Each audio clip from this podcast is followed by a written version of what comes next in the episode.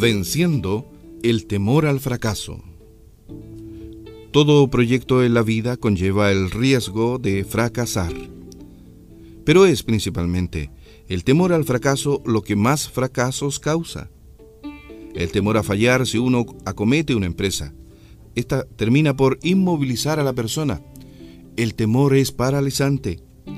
Thomas Alva Edison fracasó cientos de veces antes de lograr inventar su sueño, la bombilla o ampolleta incandescente.